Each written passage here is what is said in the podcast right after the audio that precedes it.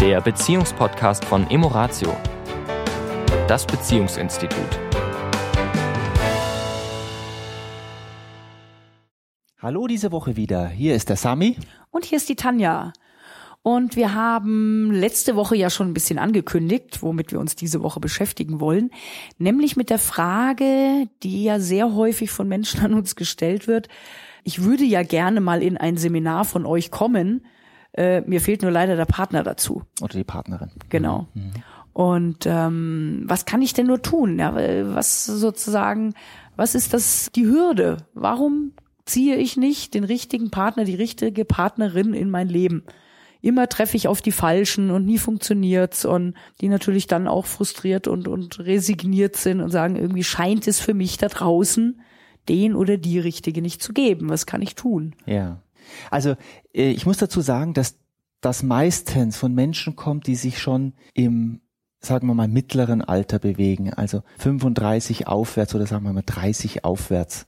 Das hat natürlich das, weil wir ganz anders auf Menschen zugehen in diesem Alter als wenn wir, so wie, wie wir beide uns kennengelernt haben, ich mit Anfang 20, du mit 19, waren wir und das ist ja der, das Interessante, können wir ja gleich drauf eingehen. Da waren wir offener. Wir waren ja, ich glaube, unbedarfter, weniger Erfahrungen. Exakt, mhm. weniger Erfahrung. Also ähm, wir haben ja einmal unsere Konditionierung aus dem Elternhaus, Wertesystem und und und ja, was uns sicherlich in der in der Partnerwahl der frühen Jahre prägt dass wir da natürlich schon gucken, okay, wo haut das irgendwie von der Vorstellung übers Leben so einigermaßen hin? Können wir uns eine gemeinsame Zukunft vorstellen, so, ne? Aber mhm. wie du sagst, noch relativ offen. Unbedarft. Unbedarft und ohne schon zu gucken, ah, was ist an dem anderen nicht in Ordnung? Weil wir sind ja auch noch so frisch quasi. Ne? Dann kommen die ganzen Lebenserfahrungen. Es kommen natürlich Beziehungen, auch Beziehungen, wo vielleicht das eine oder andere nicht so gut gelaufen ist. Und es kommen Enttäuschungen. Wir sammeln quasi Erfahrungen in unterschiedlicher Richtungen ja. und bilden daraus mehr und mehr eben unser Wertesystem mhm. und auch unsere Erwartungen, unsere Vorstellungen, wie Beziehung denn sein soll, ja. wie er oder sie denn sein soll. Weil natürlich immer auch ein bisschen die Idee mitschwingt, ich möchte eine Beziehung, um Punkt eins natürlich nicht alleine zu sein, ich möchte das Leben mit jemandem teilen und ich möchte natürlich auch gerne jemanden, wirklich immer ein bisschen brutal, aber es hilft ja nichts. Wir müssen es ja sagen, dass ich jemanden suche, der mir was gibt. Also wir wollen auch vom anderen profitieren und etwas haben mhm. und haben dann natürlich gewisse Vorstellungen. Also zum Beispiel jetzt mal als Mann. Es sind Klischees, es sind Generalisierungen, aber sie treffen manchmal oder sehr oft da draußen zu. Als Mann würde ich gern vielleicht eine Hausfrau haben oder eine Mutter haben oder eine sehr äh, sexy Frau an meiner Seite, die sehr gut aussieht. Am besten alles verkörpern. Am besten alles äh, in einem, natürlich. Sie ist so und so und es sind oft äußerliche Attribute. Oft, ich sage nicht immer, oft äußerliche Attribute. Wir stellen uns damit unbewusst Hürden auf, weil ich behaupte, dass oft gerade die Frau, zu uns passt, an uns vorbeiläuft, weil wir ihr keinen Blick schenken weil das Bild sozusagen die, die Vorstellung, und da dürfen wir jetzt achtsam sein, wir dürfen schon eine Vorstellung haben mhm. von der mhm. Person, die wir gerne in unserem Leben haben möchten. Aber ich würde mal sagen, weniger optisch mhm. als qualitativ. Ja. Und zwar nicht qualitativ, was bringt mir diese Person, sondern wie stelle ich mir überhaupt Beziehung vor. Also wenn ich mir jetzt vorstelle, und das dürfen alle die, die gerne sich eine Partnerin oder einen Partner wünschen, wirklich mal die Muße und die Zeit dafür nehmen, dich mal hinzusetzen und ganz klar dir in deinem, in deiner Vorstellungskraft auf, auszumalen, ist es, wenn ich in Beziehung bin? Wie ist das Zusammenleben mit dieser Person? Also auch, was bringe ich da rein? Ja, was sind die Qualitäten, die ich mir in der Beziehung wünsche? Wie Humor, ja, ausgelassen sein. Äh, wie stelle ich mir die Intimität vor? Wie, wie, was sind die Gefühlsqualitäten, die ich mir da wünsche? Und die ich dann auch, und die Frage darf ich mir auch stellen, bin ich denn auch bereit, die in die Beziehung hineinzugeben? Bin ich, bin ich offen für Humor? Bin ich ein Mensch, der gerne Humor in die Beziehung bringt? Bin ich, wenn du sagst äh, Körperlichkeit oder Sexualität, bin ich jemand, der auch offen ist und auch neugierig macht und auch einlädt für neue Geschichten. Das ist oft der, der Punkt bei neuen Beziehungen, dass wir zu sehr fokussiert sind auf das, was kriege ich von der anderen Seite. Und dann eben auch, wenn ich das natürlich nicht kriege und, und das ist eben ja die Erfahrung, dass der andere das gar nicht leisten kann. Und dann wird natürlich sozusagen eine Plus-Minus-Liste gemacht, ne? Und dann wird sich, wie wir Menschen halt leider Gottes manchmal so neigen, sich sehr auf das Negative fokussiert. Was funktioniert denn an dem oder an der alles nicht? Welche Erwartungen werden da nicht erfüllt? Und ich kann halt nun mal an jedem Menschen und an, an kann ich natürlich auch die Haken finden. Was wäre jetzt denn der Tipp für die Menschen da draußen, die einen Partner suchen? Ich kann ja nur sagen, wann fiel es uns am leichtesten, als wir noch jung waren, als unsere Erfahrungswerte noch nicht so hoch waren. Was haben wir da getan? Wir, wir waren einfach kindlich neugierig. Unvoreingenommen. Unvoreingenommen. Das heißt, selbst, jetzt kommt aber hier eine Krux, selbst wenn, ein Satz, den wir manchmal hören, mein Vertrauen wurde missbraucht. Ja, das haben, glaube ich, alle, die meisten Menschen, die ich kenne, haben diese Erfahrung schon gemacht in ihrem Leben, nicht nur einmal, sondern vielleicht sogar zwei, dreimal. Und jetzt kommt entscheidende Punkt. Ich darf wieder Vertrauen schenken. Denn was die Menschen oft nicht nicht mitzählen ist? Wie oft wurde denn ihr Vertrauen gestärkt oder gestärkt erfüllt, oder erfüllt, bestätigt, was auch immer? Wir kennen oft die Male, wo nicht erfüllt worden, aber wir kennen ganz oft nicht die Male, wo es, wie du schon sagst, bestätigt wurde. Und ich glaube, wir alle haben beide Erfahrungen gemacht.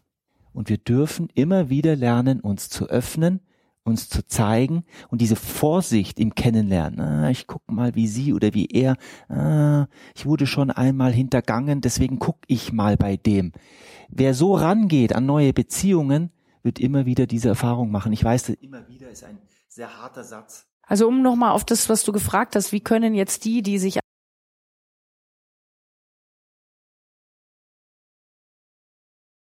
lerne überhaupt niemanden kennen. Mhm. Also ich komme gar nicht an den Punkt, dass ich mhm. überhaupt jemanden eine Chance geben könnte. Mhm. Ne? Also fängt schon sozusagen das Stück davor an. Zehn Körbe holen. Ja, also erstmal diese, was ich eben gerade mir nochmal wichtig ist, erstmal überhaupt klar haben, wie fühlt sich für mich Beziehung an. Weil dann stellen manche schon fest, das merken wir auch immer wieder, dass viele gar nicht bereit sind für eine Beziehung. Die sagen zwar vordergründig, ja, ja doch, ich hätte schon gerne Beziehung, ich bin schon wirklich auf der Suche. Und wenn wir dann mal ein bisschen tiefer gehen, dann stellen wir fest, mh, hm, aber. Aber ich will das nicht aufgeben, ich will mich hier nicht verändern, ich will hier keine Kompromisse machen, ich will auch nicht, dass sich derjenige in mein Leben einmischt und und und und und mhm. und bauen quasi selber tausend Hürden auf, mhm. warum sie eigentlich im tiefsten Innern gar keine Beziehung haben wollen. Ja, also da dürfen wir auch ein bisschen ehrlich zu uns sein und zu sagen, will ich denn überhaupt eine Beziehung? Will ich mich auf einen anderen Menschen einlassen? Bin ich dazu überhaupt erstmal bereit? Das ist sozusagen die Grundsatzfrage. Und wenn es dann ans Kennenlernen Darf geht, ich, äh, auch ganz kurz, ja. ähm, nicht schon den Prozess zu planen, bitte. Mhm. Also quasi dem lieben Gott, dem Universum, wem auch immer schon vorzuschreiben, wie das Ganze denn jetzt abzulaufen hat und wo ich denjenigen oder diejenige denn genau dann kennenzulernen habe. Sondern einfach zu sagen, ich stelle mir vor, wie ich es gerne hätte und dann gehe ich raus in die Welt. Und dann schaue ich mal. Damit einfach diese Offenheit und diese Neugier erhalten bleibt und nicht schon wieder ein Plan, wie läuft das Ganze denn jetzt ab, sondern nee, ich lasse mich aufs Leben ein. Mhm. Ich möchte eine, ganz kurz nochmal Schritt zurück, weil mir, weil mir das wichtig ist, wie du, wo du gesagt hast, mit dem sie bauen sich Hürden auf. Wenn Menschen sich Hürden aufbauen, du gerade gesagt hast, äh, eigentlich wollen, sollen nicht mitreden, soll aber in meinem Leben keinen großen Einfluss haben oder was du da vorhin alles erwähnt hast. Es hat alles mit Angst zu tun. Wir haben dann Angst, uns einzulassen, Dinge aufzugeben, Neues zu wagen wenn ich nicht bereit bin für eine Beziehung im tiefsten Inneren, dann vielleicht auch zu schauen, wo ist meine Angst. Die lässt sich auflösen, wenn diejenigen das wollen. Mhm. Wo ist wirklich da meine Hürde, meine ja. unbewusste Hürde? Ganz am Anfang Menschen kennenzulernen, sozusagen Felderfahrung, rausgehen, Veranstaltung, was auch immer das ist, die Hürde zu nehmen, Menschen anzusprechen und in Kauf zu nehmen, dass vielleicht der ein oder andere dir signalisiert Nein, ohne dass ich dann sofort sage, wieder dann ziehe ich mich zurück in mein Schneckenhäuschen. Also bereit zu sein, zu sagen, ja, ich gehe raus, ich lerne dort Männer, Frauen kennen und es könnte sein, dass die ersten drei signalisieren, nein, ich bin schon in einer Beziehung oder du bist nicht die Richtige oder der Richtige für mich, wie auch immer das Signal ist. Und die Idee dahinter, das hat mit mir persönlich gar nichts zu tun. Ja, sondern Genau. wie du sagst, wenn jemand in einer Beziehung ist und, und wird angesprochen, dann ist ja oft so dieses, nee, nee, ich will mich nicht mit dir treffen. Das hat ja dann mit der Person zu tun, die sagt nein, ja, und nicht mit der Person, die fragt. Ja, Ja. nur wir nehmen das oft eben sehr, sehr persönlich. persönlich, obwohl derjenige uns noch gar nicht wirklich kennt. Ja. Ja. Und dazu sagen, ich habe da letztens so einen schönen Satz auf einer Veranstaltung gehört, der kam zwar eher aus dem Business, aber wie, das, wie wir ja schon sagten, ist alles äh, miteinander eins. Wenn ein Nein für mich in Ordnung ist, ist jede Frage erlaubt. Und das finde ich ist einfach ein wundervoller Satz zu sagen, ich kann jeden alles fragen, wenn in Ordnung ist, dass derjenige Nein sagt. Das finde ich macht total entspannt, ne? weil es ist ja in Ordnung für mich, was immer der andere darauf auch erwidert, es ist in Ordnung. Ja. Da kann ge- ich jede Frage stellen. Da gehört eine Wachheit dazu. Dazu. Ja, zu sagen, Dieses ist nicht alles sofort persönlich zu nehmen. ja, ein Nein wäre auch okay. Ja.